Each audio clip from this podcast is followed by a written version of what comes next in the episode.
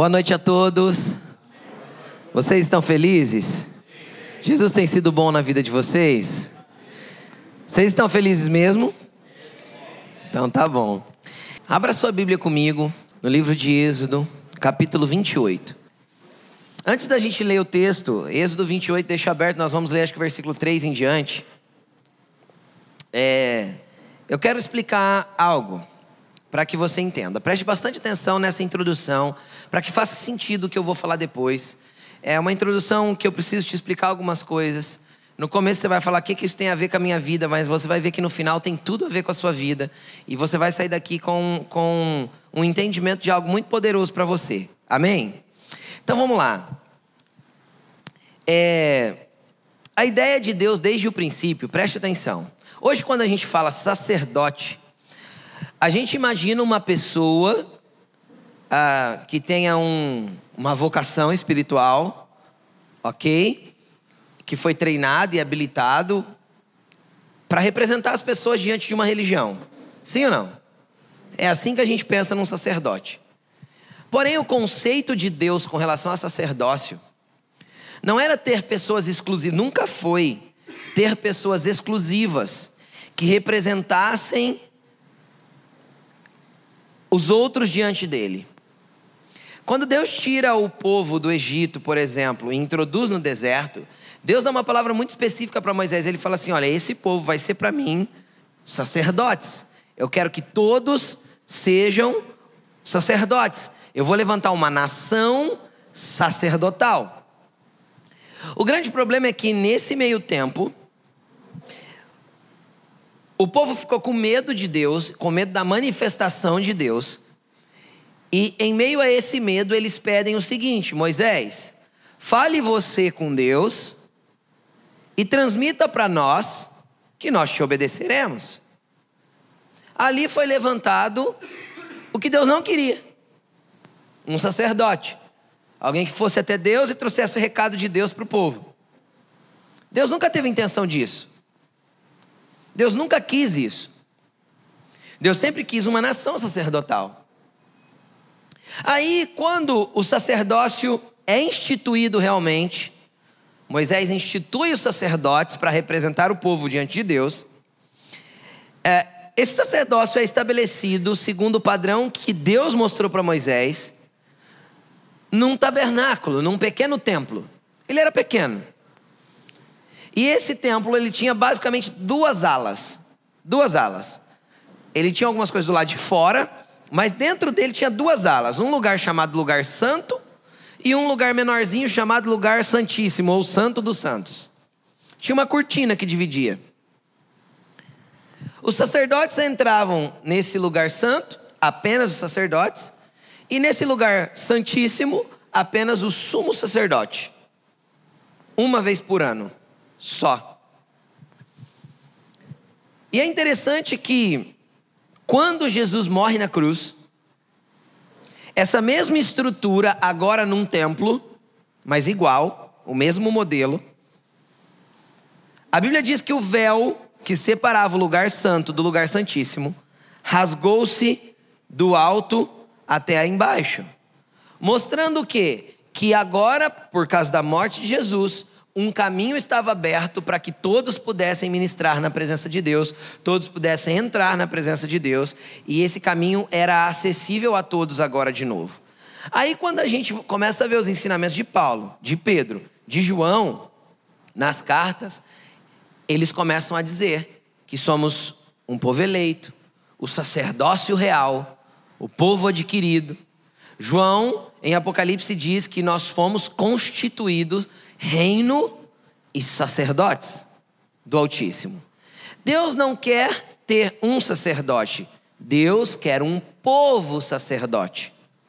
Então olha para essa pessoa que está do seu lado e fala assim: você é sacerdote, fala para ele. Mesmo que você não entenda isso, é assim que Deus te vê. Você é sacerdote, você querendo ou não, entendendo ou não, é. É assim que Deus te enxerga. É assim que Deus te enxerga. O que Ele quer que você entenda o que, quais, quais são, qual que é o significado disso e a implicância disso, a implicação disso. E aí o que, que acontece? O sacerdote, deixa eu te explicar. Ele tem basicamente três funções. Três funções. E eu vou explicar para você rapidamente. A primeira função e uma função maravilhosa. Eu não vou falar que uma é melhor que a outra, porque todas são incríveis, mas essa é top. É ministrar, servir, honrar ao Senhor. Hebreus capítulo 6, 7, 8 e 9 vai falar sobre, sobre Jesus ser o nosso sumo sacerdote e nós sermos um povo sacerdotal. E é interessante que quando a gente lê Hebreus, a gente entende que todo sacerdote, antes de ser usado para oferecer o sacrifício das outras pessoas, ou poder transmitir qualquer recado de Deus para outra pessoa, ele tinha que apresentar uma oferta para si mesmo. Todo sacerdote antes tinha que apresentar a sua oferta, o seu sacrifício.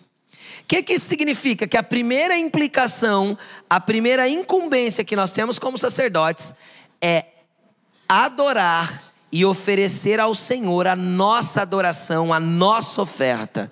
E deixa eu te perguntar uma coisa: o que você tem oferecido de você como oferta ao Senhor? Porque naquele tempo eu levava um cabrito, um cordeiro, uma pombinha, uma rolinha, ou o que fosse para sacrificar. Hoje o sacrifício sou eu. Hoje nós somos o sacrifício diante de Deus. O que você tem entregado para Deus em adoração? O que de você você tem entregado para Deus? Qual que é o nível de entrega que você tem de si mesmo para Jesus? Essa é a primeira função sacerdotal que você tem que ter. Quando você entrar no teu quarto para orar, ao invés de entrar pedindo, você deve entrar adorando. E Jesus mostrou isso. Porque o sacerdote, antes de fazer qualquer outra coisa, ele oferece sacrifício por si próprio. Ou seja, ele entrega aquilo que é dele. A oração do Pai Nosso começa como mesmo? Pai nosso que estais nos céus, santificado seja o teu nome, venha a nós o teu. Isso é começar a, a sua oração, o teu tempo com Ele, adorando orando e entregando o teu melhor para Ele. Você está falando a respeito dele, entregando a sua adoração, entregando palavras de vida. Você está ministrando a Ele primeiro. O que nós entregamos para o Senhor para que Ele possa uh, falar a nosso respeito o mesmo que Ele falou a respeito de Jesus? Este é meu filho amado. Nele eu tenho prazer. Por que Jesus causava prazer em Deus? Cara, porque Jesus passou 30 anos ministrando ao Senhor antes de sair para ministrar as pessoas, antes de sair para falar às pessoas. Então tem gente que ama o serviço, sai fazendo tudo. Deixa eu te explicar. Ou você aprende a adorar o Senhor primeiro, ou o teu sacerdócio está irregular. Ou você aprende a entregar a sua oferta antes de tudo, ou o seu sacerdócio está irregular. Segundo, segundo a fazer, segundo a ocupação do sacerdote, ele devia ministrar as pessoas. Ele pegava a oferta das pessoas e trazia até o altar. Então vamos lá. Mais uma incumbência. Eu tenho que levar diante de Deus e eu tenho que aprender a servir o próximo. Aí eu entendo porque Jesus falou assim: ó, nisto se resume toda a lei e todas as profecias. Ame o Senhor seu Deus de todo o seu coração, de toda a sua alma, de todo o seu entendimento, de todas as suas forças. Seu sacerdócio ministra primeiro ao Senhor. Ame Ele com todo o seu coração, alma, entendimento e forças. Adore Ele antes, ame Ele antes. E o próximo, semelhante a este, Jesus falou isso, Mateus 26, Marcos 12. E o próximo, semelhante a este, é: ame o seu próximo como a você mesmo. Ministre a mim e ministre ao próximo. Adore a mim e sirva ao próximo. Tá entendendo? Sim ou não? Sim. É que muitas vezes a gente não gosta de servir o próximo, né? Mas vamos lá. E terceira e última incumbência: buscar ao Senhor para ter direção e entendimento das movimentações dele. E isso também era uma incumbência sacerdotal. O que Deus está querendo comunicar para o seu povo, o que Deus está querendo comunicar para mim, o que Deus quer que nós façamos. Aprender a ouvi-lo e obedecê-lo. E isso também é, um, é algo que Jesus deixou claro. João 10 diz que Jesus disse: As minhas ovelhas ouvem a minha voz e me obedecem. Quem é a ovelha de Jesus aqui? Levanta a mão assim, ó. Então você precisa ouvi-lo. Mas como que eu ouço Jesus? Fazendo as duas primeiras coisas. Então, primeiro eu aprendo a ministrar ao Senhor com a minha vida. Lembra Romanos 12, 1? Irmãos, rogo-vos, pois, irmãos, pelas misericórdias de Deus, que vocês ofereçam os vossos corpos como um sacrifício vivo, santo e agradável ao. Isso é o culto que vocês prestam a Ele com a sua razão, um culto racional. Ou seja, seja entendido de que você tem que ministrar para ele primeiro. Entenderam? Depois eu vou ministrar às pessoas. Então eu vou começar a entender e ouvir a voz de Deus, porque ele vai começar a se comunicar comigo. Então olha para essa pessoa que está do teu lado e fala assim: os seus ouvidos espirituais pode ouvir a voz de Deus. Os seus olhos espirituais podem ver o Senhor. Amém? Como? Sendo um sacerdote. Eu ministro a ele, ministro ao próximo e começo a receber direções dele. Mas, introduzida essa parte, quero ler com você o texto de Êxodo 28, versículo 3. Êxodo 28, 3. Diz assim, ó. Se alguém tiver sem Bíblia, pode acompanhar pelo telão, tá bom? Diga a todos os homens capazes, aos quais dei habilidade, que façam vestes para a consagração de Arão, para que me sirva como sacerdote. Essas são as vestes que farão: um peitoral, um colete sacerdotal, um manto, uma túnica bordada, um turbante e um cinturão, para que o sacerdote Arão e os seus filhos me sirvam como sacerdotes. Eles farão vestes sagradas e usarão linho fino, fios de ouro, fios de tecido azul, roxo e vermelho. Amém? Preste atenção aqui em mim agora. Deixa a Bíblia aberta que nós vamos ler outros versículos, senão você acompanha no telão.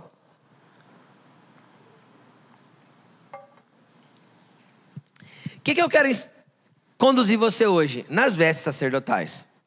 Porque é legal, saber que eu sou um sacerdote, ok, eu sou um sacerdote do Senhor. Amém? Vou ministrar as pessoas, vou ministrar ao Senhor, vou aprender a orar, vou me dedicar, quero adorar Ele no meu lugar secreto, quero falar do meu amor por Ele. Aí eu quero pegar esse amor e transmitir para as pessoas que estão perto de mim, as pessoas que eu posso tocar, e com isso eu quero parar para ouvir a voz do Senhor, entender. Ótimo, ótimo. Só que sacerdotes têm vestes, e essas vestes são especiais. E eu quero começar com você, e eu vou falar um pouquinho a respeito das vestes dos sacerdotes. Então, peça bastante, é, é, traz bastante atenção para o que eu vou te explicar. Eu quero começar as vestes dos sacerdotes de baixo para cima. Você vê algum tipo de calçado sendo mandado fazer aqui ou não? Sacerdote não podia ministrar calçado. Sacerdote ministrava descalço. Então ele andava descalço. Ele tinha uma espécie de uma cueca samba canção de linho por baixo. Era sagrado também, era feito para veste sacerdotal. Aí ele se cobria com uma túnica. Vocês sabem o que é uma túnica? Essa túnica cobria tudo, era bordada. Por cima da túnica ele colocava um manto, que era feito numa peça só, sem costura, só tinha um buraco da cabeça e dos braços. Consegue entender ou não? Era um manto, ou chamado também de estola sacerdotal. E nesse manto, em cima desse manto, ele colocava um peitoral. tinha duas ombreiras com pedras preciosas, seis pedras de um lado, seis pedras do outro. Tinha um peitoral com mais doze pedras preciosas. Uma em cada pedra dessa, tanto no ombro quanto na frente, estava escrito o nome das doze tribos de Israel. No meio desse peitoral, que ele era feito de uma espécie de tecido dobrado. Então, na dobra desse peitoral, em um outro tecidinho que chamava Urim e Tumim, que era uma peça que eles usavam para ouvir a voz de Deus, era uma peça ritualística daquele tempo.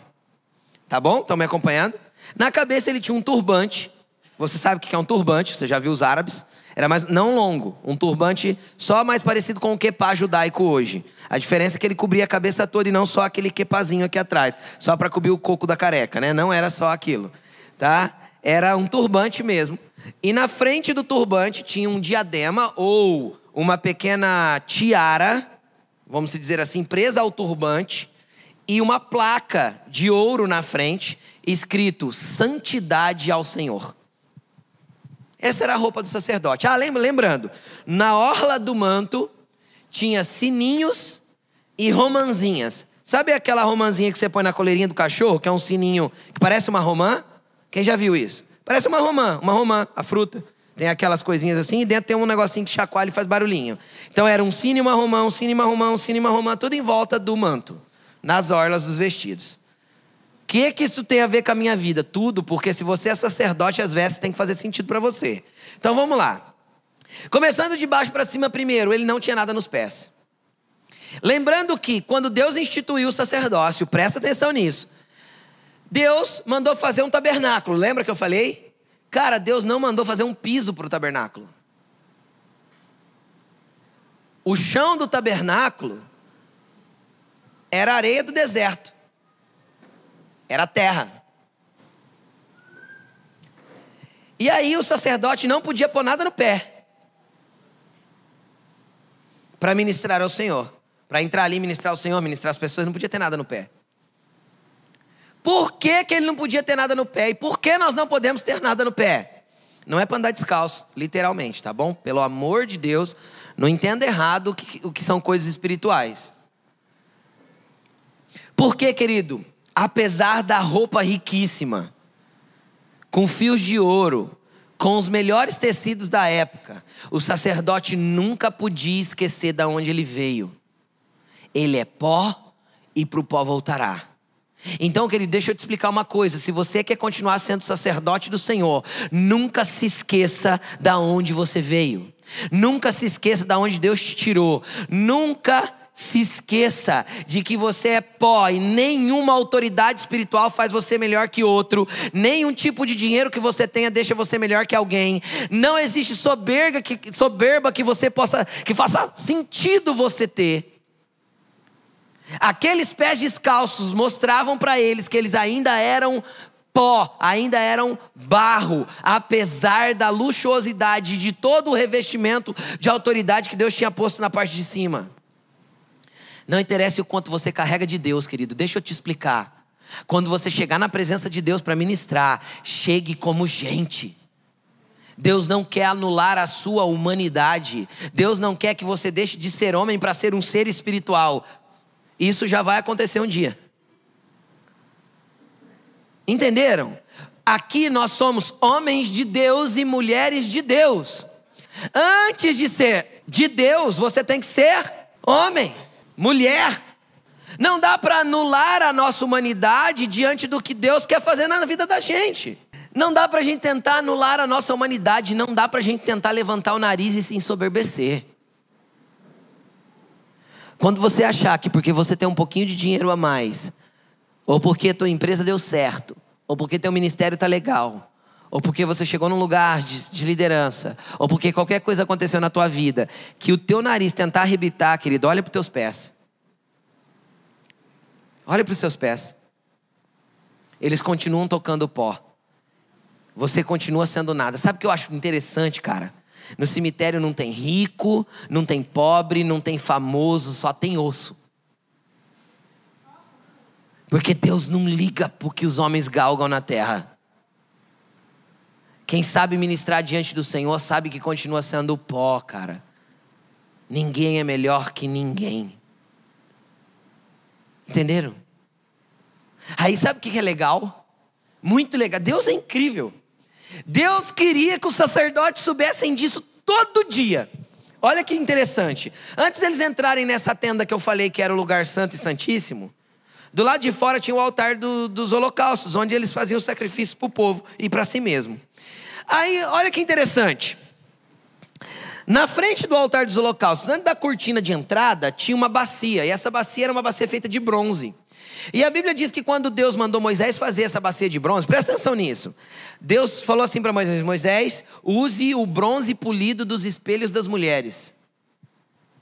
Porque não tinha a, a, a, arte de fazer vidro e espelho lá no deserto. Então o que elas usavam como espelho? Um bronze bem polido. Brilhava, refletia. Era aquele bronze polido que era para ser usado como, como, como matéria-prima para fazer a bacia. Era uma bacia. Tinha um pedestal e uma bacia. E antes de entrar na presença do Senhor, eles tinham que lavar as mãos e os pés. Olha que interessante. Por que, que eles lavavam as mãos?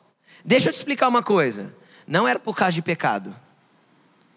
Muitas vezes as suas ações estão sujas, que a mão representa as nossas ações, estão sujas pelo pecado. O pecado você limpa no altar do sacrifício antes.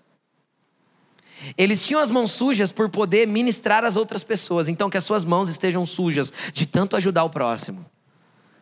Então, na hora de entrar na presença do Senhor, precisava lavar as mãos, porque as mãos dele estavam sujas, de tanto servir o próximo ali naquele altar.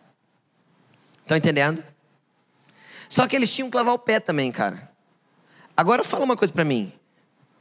Imagina você descalço, num chão de terra. O pé está empoeirado. Sim ou não? Aí você pega e joga água no pé. Fica melhor ou pior?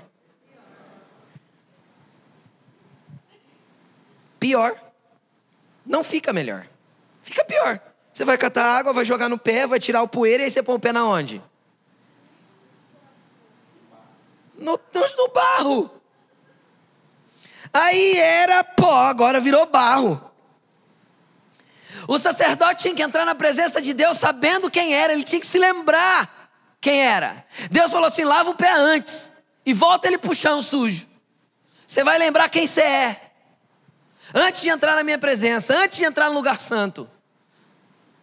Cara, quando eu vou para a presença de Deus sem entender quem eu sou, eu vou lá para fazer um ritual religioso. Eu vou lá fazer uma, uma oração religiosa. E eu já fui para a presença de Deus assim muitas vezes. Quem nunca foi pode jogar a primeira pedra. Enquanto a gente não aprende a entrar na presença do Senhor, entendendo quem é, cara, entendendo tanto sujeira que a gente carrega em nós, e o quanto nós somos carentes e necessitados da misericórdia e do perdão dEle. Enquanto nós não viermos na presença dEle, entendidos de quem somos, nós vamos ficar nos debatendo lá, orando orações longas, como as dos fariseus, que faziam grandes orações só para comer comida na casa das viúvas. Não é isso que Jesus falou? Nós temos que aprender que ainda somos barro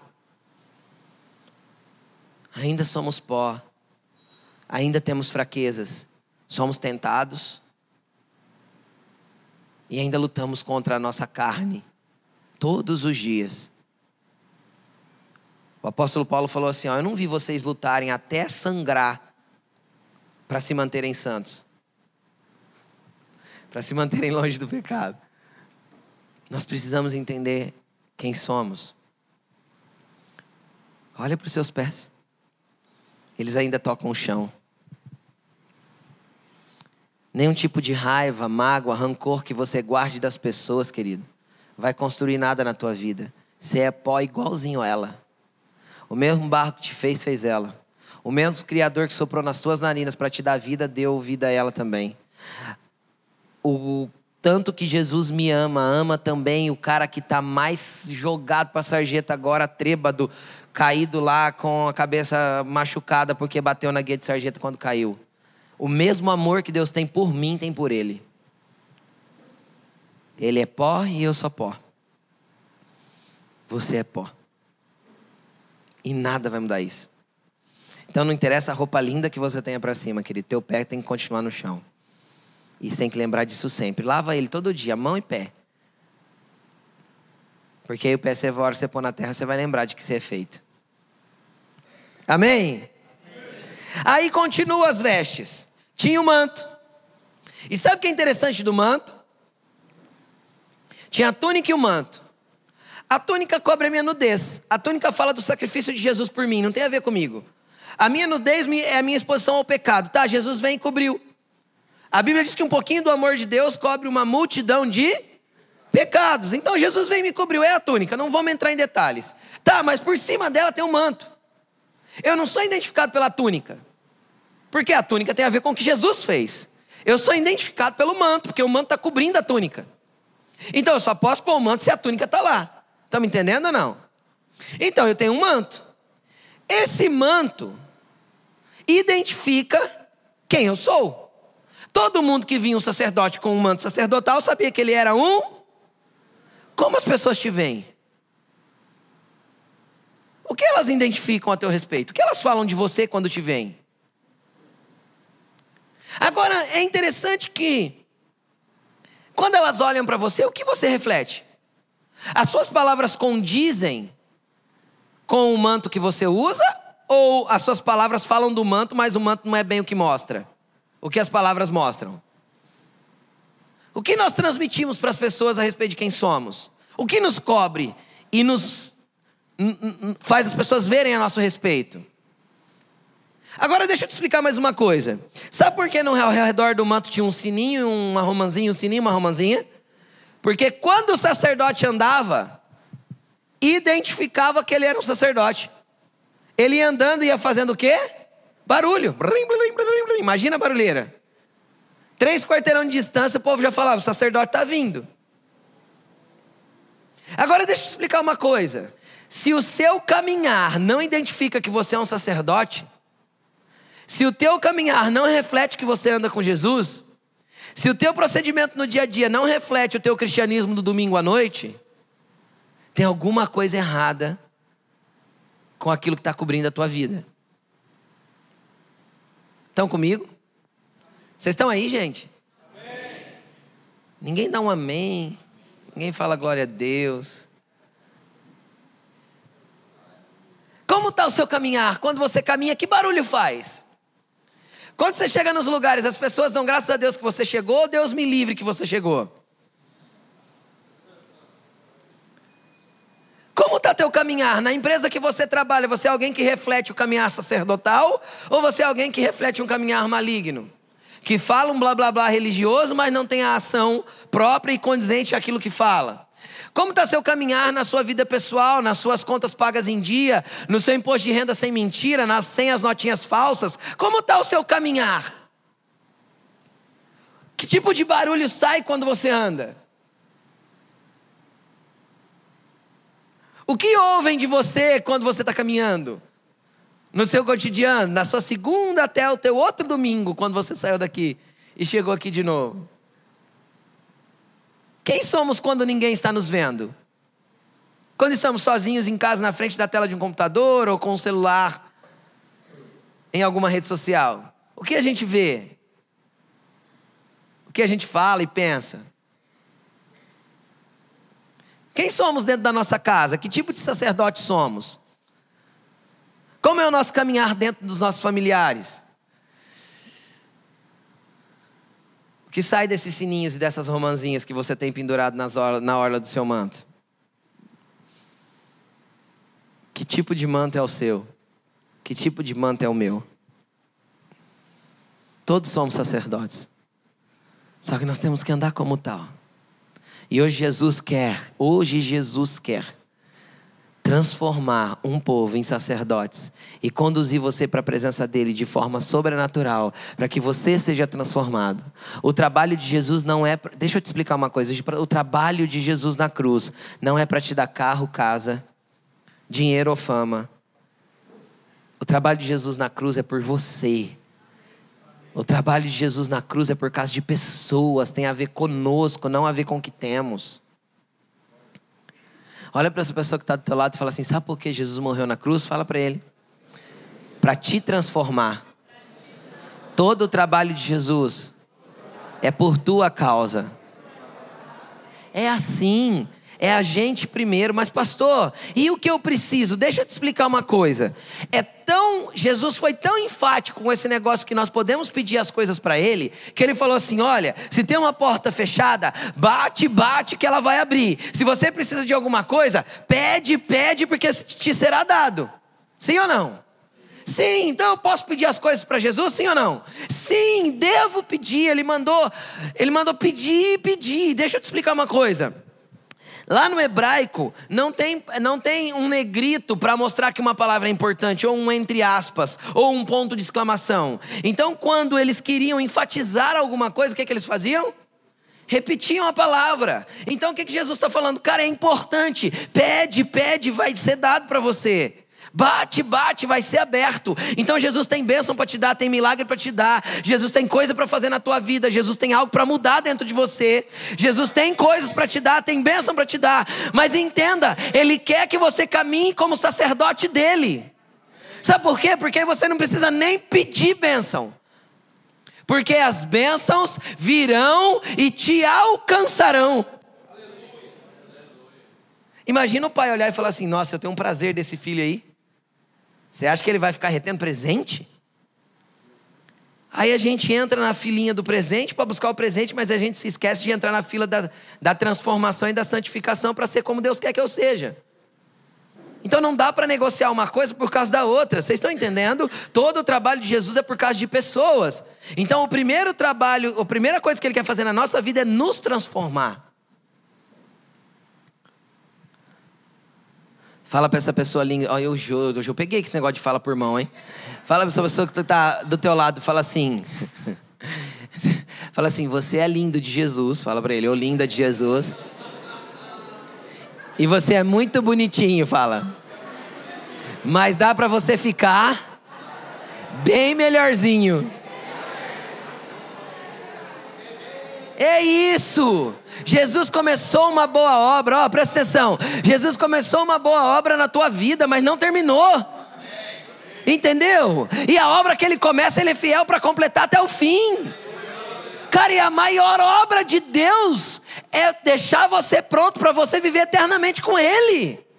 Esse é o trabalho de Jesus. A Bíblia diz que ele vai olhar para nós e vai ver em nós o fruto do seu penoso trabalho. Uau! É em nós que ele vai ver o fruto do seu penoso trabalho. Não no carro, na casa e na mansão ou no monte de dinheiro que a gente deixou para os herdeiros. Toda a herança da treta, você já percebeu isso? Eu aconselho você, pai cristão que está aqui, faça um testamento, deixa pronto. Credo, pastor, não é bíblico. É bí, testamento é bíblico. Jesus deixou um testamento, Deus deixou um testamento.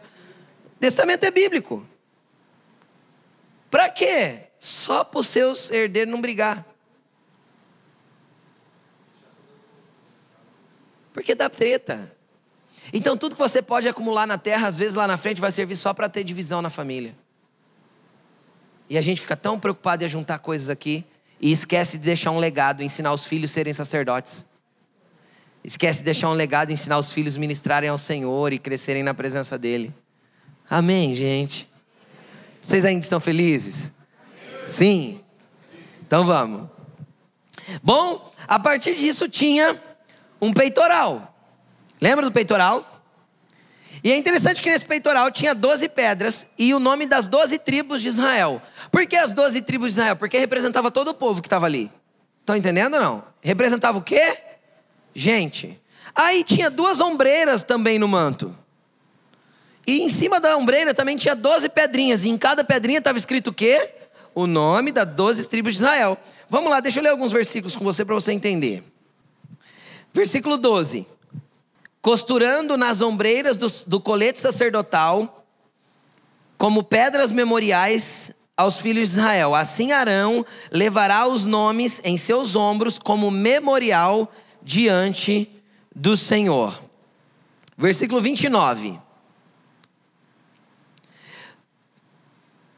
Toda vez que Arão entrar no lugar santo, levará os nomes dos filhos de Israel sobre o seu coração, no peitoral das decisões, como memorial permanente perante o Senhor. Então presta atenção: tinha dois memoriais que, que Arão tinha que levar para dentro da presença de Deus: um sobre os ombros, lemos aí, das ombreiras, e o outro sobre o peito, sobre o peito, sobre o coração. Deixa eu te explicar uma coisa. Por que, que tinha essa 12, essas 12 pedras escrito o nome das tribos de Israel? E, e Arão tinha que entrar como na presença de Deus, lembrando como memorial dessas tribos. Porque essas 12 pedras, esses 12 nomes falam de relacionamentos. E deixa eu te explicar uma coisa: existem relacionamentos, existem pessoas que a gente carrega no coração. Mas existem pessoas que a gente carrega nos ombros. Vocês entenderam? A Bíblia diz que é para nós suportarmos uns aos outros em amor. A palavra suportar não tem a ver com uma pessoa insuportável que eu tenho que suportar. Não é igual a gente entende na nossa língua. Suportar é literalmente entrar por baixo para dar suporte, é colocar nos ombros. Por isso que ele tinha o nome de pessoas no ombro e o nome de pessoas no peito. Tem pessoas que a gente leva no peito, cara. É fácil, é amável, é querido, mora no nosso coração pessoa que a gente ama, pessoa que a gente chega na presença de Deus e consegue orar por ela assim: Deus, abençoe muito aquela pessoa, eu amo ela demais. Só que tem pessoa que a gente coloca é no ombro. Agora deixa eu te explicar: se você exclui as pessoas do ombro, a tua veste sacerdotal está incompleta. Tem gente que a gente vai ser suporte.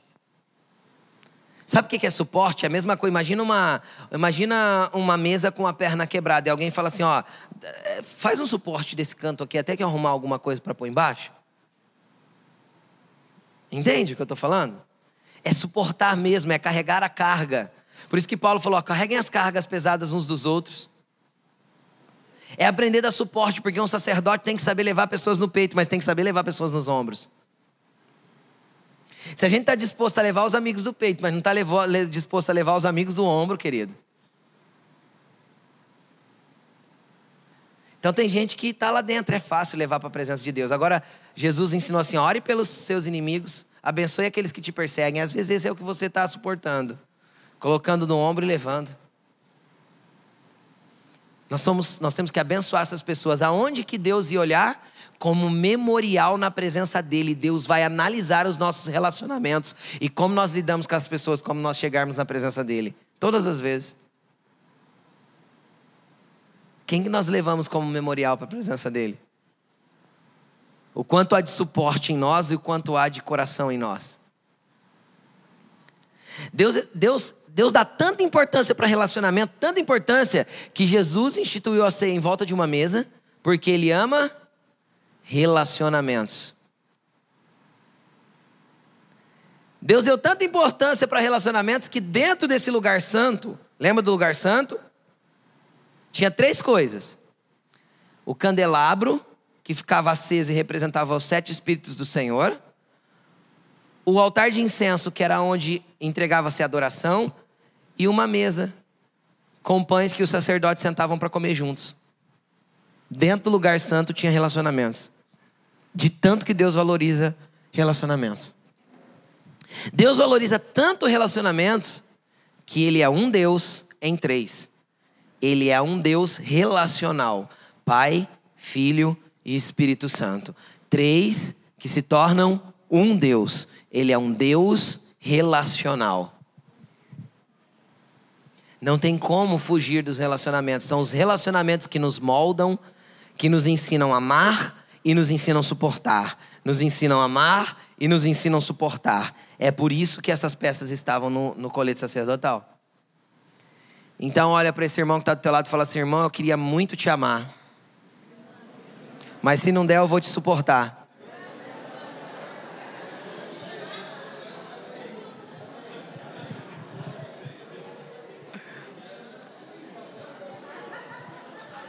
Amém, gente?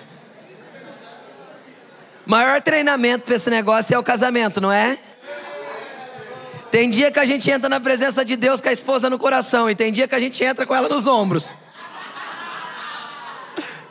Tem dia que a esposa vai para a presença de Deus com o marido no coração, e tem dia que ela vai para a presença de Deus com o marido nos ombros. Senhor, não, não aguento mais esse homem.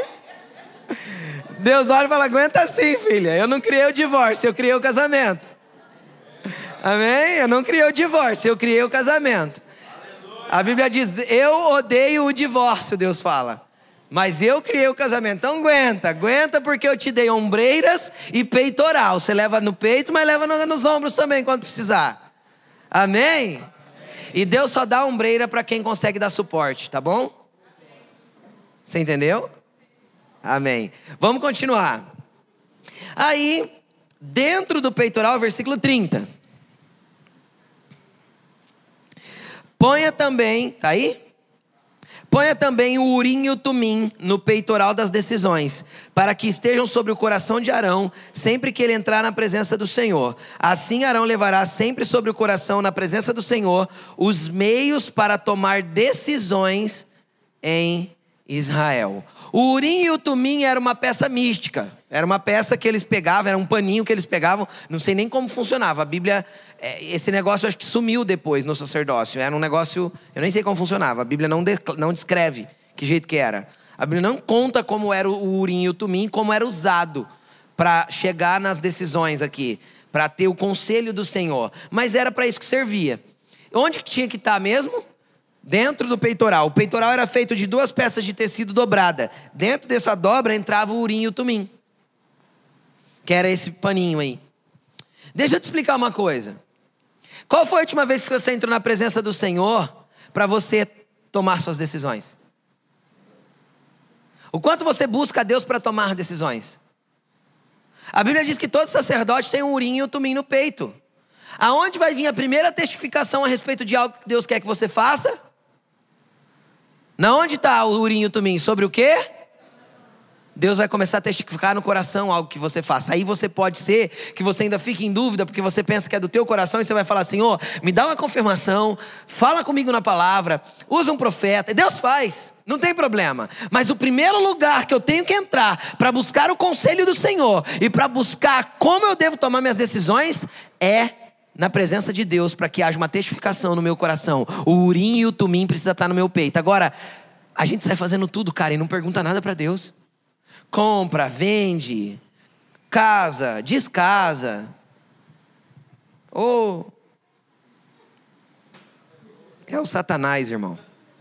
É demônio. Sem consultar o Senhor. Eu queria que uma pessoa que estivesse pensando em divorciar fosse falar com Jesus.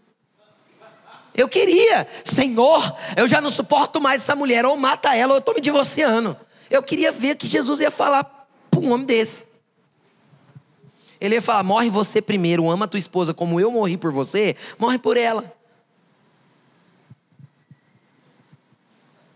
A hora que a mulher chega, não aguento mais esse homem, mata ele. Jesus ia falar assim: sujeite-se a ele, baixa a bola. Por que Deus não fala? Porque já está escrito. Oxi. É só ler.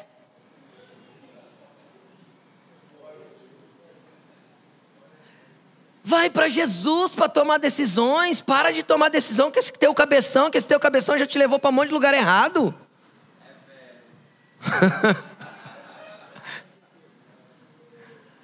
Ai, eu acho que, eu acho que. Não tem coisa que não pode achar que, tem que orar. Fala, Jesus, o, o que eu faço? Eu sei que o Senhor colocou sobre mim uma veste que me possibilita te ouvir e entender o que o Senhor quer. Eu preciso do teu auxílio. Pastor, eu já fiz isso. Ah, e aí? Aí Deus não falou nada. Quem já aconteceu isso? Você perguntou alguma coisa para Deus e você recebeu um vácuo. Quem já aconteceu isso? Ajuda aí, gente. Quem já aconteceu isso, levanta a mão. Aí, aí. Ah, eu faço pessoas. Quem já aconteceu isso?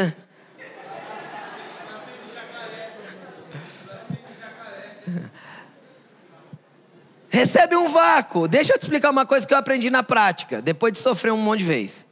Então aprende. Quando Deus não responde é porque Ele não quer que você se mova. Pronto.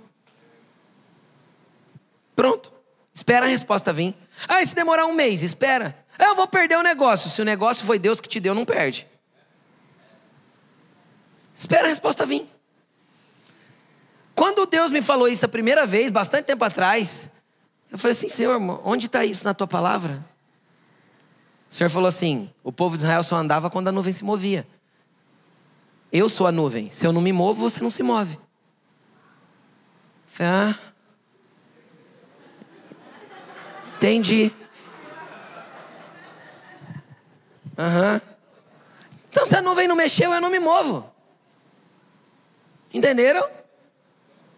Então eu fico ali continuando a buscar a palavra até entender o que Deus quer de mim. E o que Deus quer que eu faça. Esse conselho precisa estar sob o coração. Aí a hora que começa a vir uma testificação no teu espírito, né? A gente até usa uma frase bonitinha hoje, né, Laine? Toda hora a gente usa isso. Rô, tô tendo um entendimento no meu espírito, ela fala para mim. Eu falo para ela, Laine, eu tô tendo um entendimento no meu espírito. Na verdade, é o urim e o tumim ministrando o coração no entendimento daquilo que o Senhor quer que nós manifestemos. Amém? Aí vem uma última peça para que a gente acabar, tá bom? Cara, o turbante. O turbante tinha uma plaquinha na frente escrito Santidade ao Senhor. Deixa eu te explicar uma coisa. Nada de baixo faz sentido se o que está na testa não funciona. O que estava escrito? Santidade ao Senhor. Sabe por quê? Porque a santidade tem que começar na tua mente e na minha mente. Ninguém vai viver longe do pecado, andar em santidade e andar livre do pecado. Você pega tudo aquilo que Deus desaprova e arranca da tua vida e fica só com aquilo que Ele aprova. Isso é andar em santidade. Às vezes a palavra não faz muito sentido hoje, mas é isso. Pastor, como eu sei o que Deus aprova e o que Deus desaprova? Pela palavra?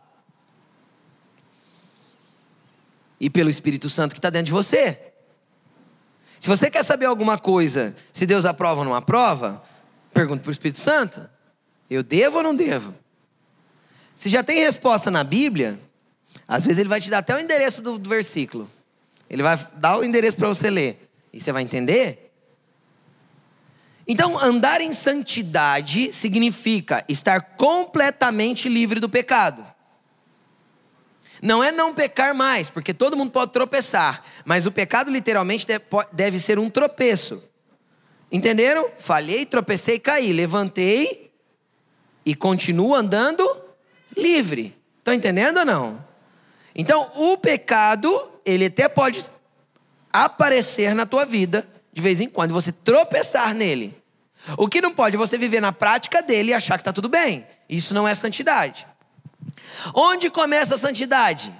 Por que estava na testa escrito? Porque tem a ver com a mente.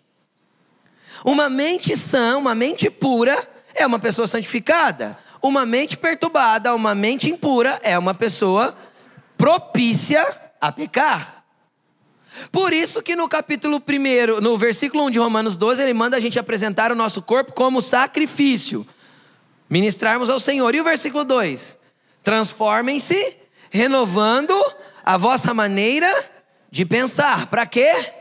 Para que eu experimente qual é a boa, agradável e perfeita vontade de Deus. Então deixa eu te explicar uma coisa. Todo mundo aqui tem tentação e todo mundo é tentado. Jesus foi tentado, a Bíblia diz que ele em tudo foi tentado, porém não pecou. Então deixa eu te explicar, não é pecado ser tentado. Tem gente que se condena só porque está sendo tentado. Eu já vi isso. Ser tentado não é pecado, pecado é ceder à tentação. Agora, onde você é tentado? Na mente. Tudo começa na mente. Tudo começa na mente. Tem gente que fala assim, ai, pastor, a carne é fraca. Não, querido, a mente foi fraca. Gerou um desejo na carne, a carne ficou forte e se entregou. Porque quando esse texto, a carne é fraca, foi usado por Jesus, era no momento de oração. Falei isso semana passada.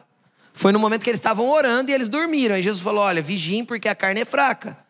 Era com relação à vigilância em oração. A carne sempre é fraca para ir orar. Eu falei isso semana passada. Então, preste atenção. Se nós vamos deixar de pecar quando a gente conseguir controlar a nossa mente, então nós temos que buscar do Senhor uma mente santificada.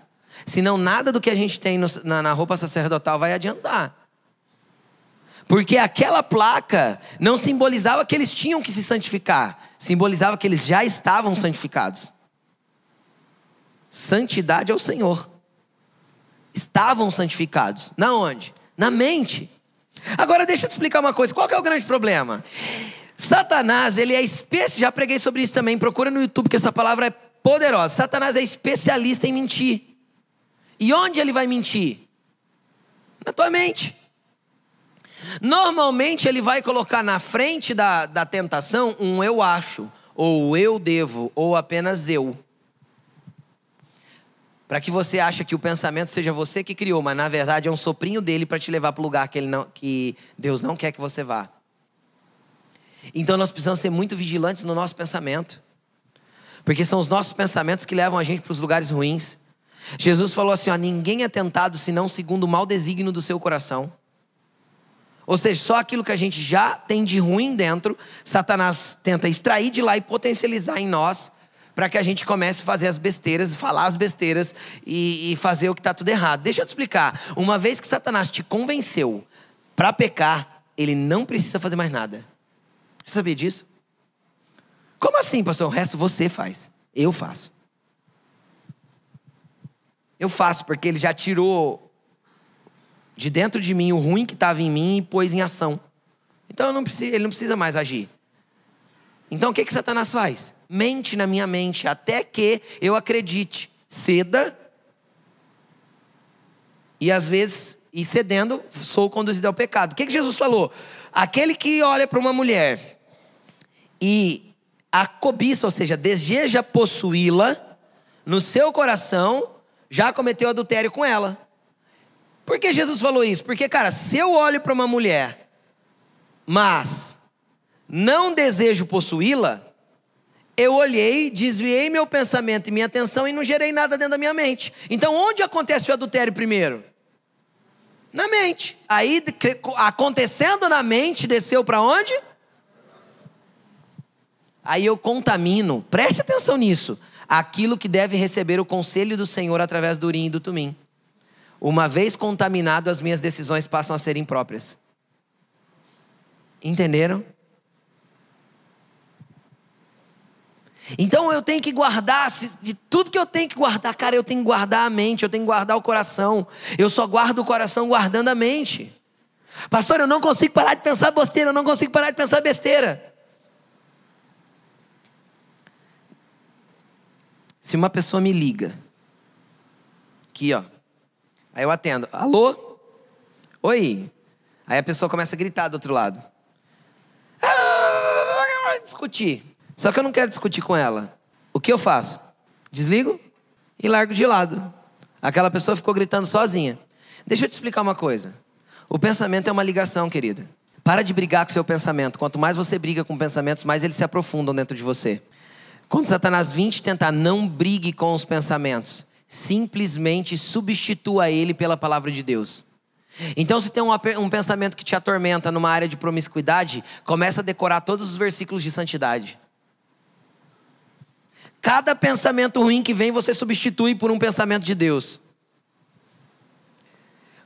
Cada pensamento ruim que vem, põe uma adoração lá, uma música que exalta o nome dele, ministre a ele com as suas canções, com as suas vozes, com a sua voz e com o seu coração. Todo mundo está sujeito a isso. Quarta-feira passada à tarde eu buguei. Nem olhei o WhatsApp. Teve um monte de gente que me chamou no WhatsApp na hora que eu vi tinha uma lista assim. Veio umas ideias na minha cabeça, eu acreditei num monte de mentira de Satanás. Deu piti, fui pro quarto, comecei a chorar. Comecei a orar. Quarta agora que passou. Quinta de manhã ainda acordei meio bugado. De repente o Espírito Santo veio e começou a falar as verdades de Deus a respeito de todas as mentiras que eu estava acreditando. Deus me pegou e me trouxe para o meu lugar de volta. Todo mundo está sujeito a acreditar em mentiras de Satanás e bugar e tentar fazer o que não deve, falar o que não deve.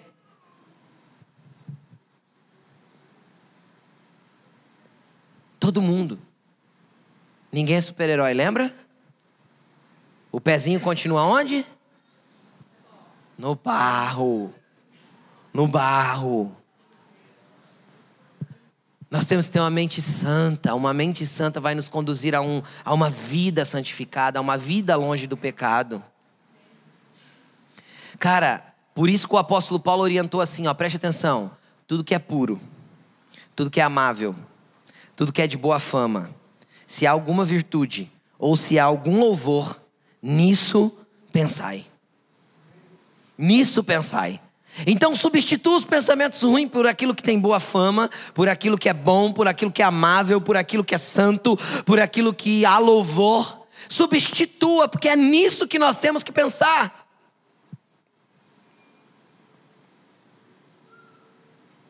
É nisso que nós temos que pensar.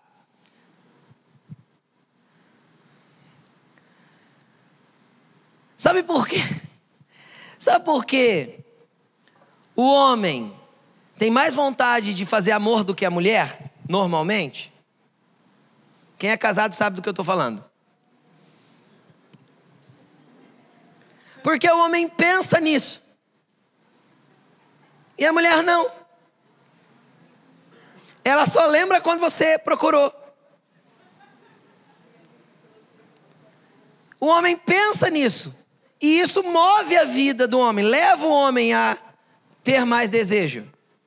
Porque aquilo que a gente alimenta no nosso pensamento vai mover a nossa vida, e não adianta, não é diferente. E eu não estou falando de mente positiva, eu estou falando de mente santificada. Eu não estou falando que você pensar positivo vai fazer seu negócio dar certo. Você é balela. Nem ficar repetindo mantra, né? Vai dar certo em nome de Jesus, vai dar certo em nome de Jesus, vai dar certo em nome de Jesus, vai dar certo em nome de Jesus. Ah, que vai dar certo em nome de Jesus. Vai dar certo se Jesus tiver propósito, se não tiver, não vai dar certo. A porta aberta é você e a fechada é você. A porta que Deus abre, ninguém fecha. Mas aquele fechou, meu amigo. Ninguém abre. Pode orar, jejuar, jogar óleo de unção, passar sangue nos umbrais para fazer o que você. Não vai abrir. Então tem porta que é fechada que é ele também. Então, não estou falando de mente positiva, estou falando de mente santificada. Substituição de pensamento. Pensar naquilo que é puro, naquilo que é amável, porque a hora que a minha mente for santa, as minhas vestes farão sentido. Eu vou saber lidar com a minha humanidade, eu vou saber lidar, eu vou, eu vou poder transmitir com o meu manto uma vida verdadeira de um cristão verdadeiro, o meu caminhar vai simbolizar que sou um sacerdote. No meu peito vou ter relacionamentos e nos meus ombros também. Vou saber consultar o Senhor para tomar as decisões, porque eu tenho uma mente santificada. É a partir da mente que começa tudo. Tudo. Tudo. Até onde a minha mente tem que ser santificada? Até eu não ser mais governado pelos instintos da minha alma, que é a essência da minha mente e coração. Até que eu seja governado pelo Espírito de Deus, que está ligado ao meu espírito dentro de mim. Ainda assim, quando eu for governado pelo Espírito, de vez em quando a minha alma vai ter desejos que não estão condizentes com o Espírito. A minha mente às vezes vai dar um transtorno, meu coração vai desejar coisas ruins, e aí o que eu tenho que fazer? Cantar igual o salmista. Aquieta minha alma. Meu coração vai ouvir a voz do Senhor. A minha mente é santificada no Senhor. Hoje Jesus quer santificar mentes aqui. Uma mente santificada vai fazer essa depressão sumir da tua vida. Uma mente santificada vai fazer esse desejo de morrer de vez em quando sumir da tua vida. Uma mente santificada vai fazer essa promiscuidade sair da tua casa e da tua vida. Uma mente santificada vai fazer você deixar a pornografia. Uma mente santificada vai fazer você viver uma vida que você não imagina o quanto ela é boa.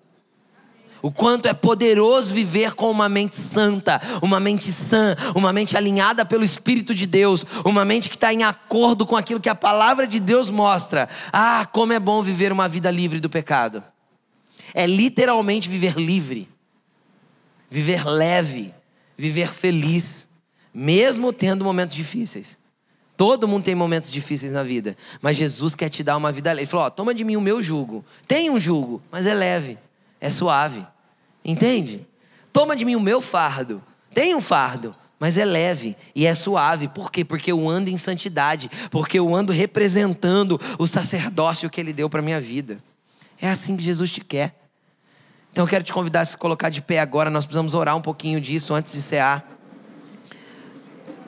Fala com o Senhor, fala, Jesus, eu estou aqui e eu, eu quero andar em santidade. Eu quero ter vestes sacerdotais. Às vezes teu problema é o orgulho, a soberba. Olha para os teus pés. Às vezes o teu problema é a mente perturbada. Pede para o Senhor trocar os seus pensamentos, te ajudar. Fala, Espírito Santo, eu preciso do seu auxílio para substituir os pensamentos que pairam no meu coração, que pairam dentro de mim. Fala para o Senhor, Senhor, eu quero ter um manto, uma cobertura que reflete quem tu és em mim. Eu quero ter um caminhar que mostra quem você é em mim. Eu quero ter relacionamento, Senhor, que eu possa levar para a tua presença, em memorial a ti. Feche os seus olhos, é, é, você e o Senhor, o sacerdócio é seu. Comece, antes de você fazer qualquer coisa e pedir qualquer coisa, comece ministrando a Ele. Libera a palavra de adoração antes, fala: Senhor, eu sei quanto é santo, eu sei quanto é grande, eu sei quanto o Senhor é poderoso. Jesus, eu sei quanto você é magnífico, incrível, poderoso, santo, Rei, Senhor, Deus, Pai, amigo, tu és tudo e para mim, Jesus. Tu és o meu Cristo, o ungido que me salvou. Começa ministrando a Ele, então entra pedindo aquilo que, que, que o teu coração precisa ser transformado. A obra do Espírito Santo é sobre o teu coração nessa noite. A obra do Espírito Santo é sobre o teu coração nessa noite.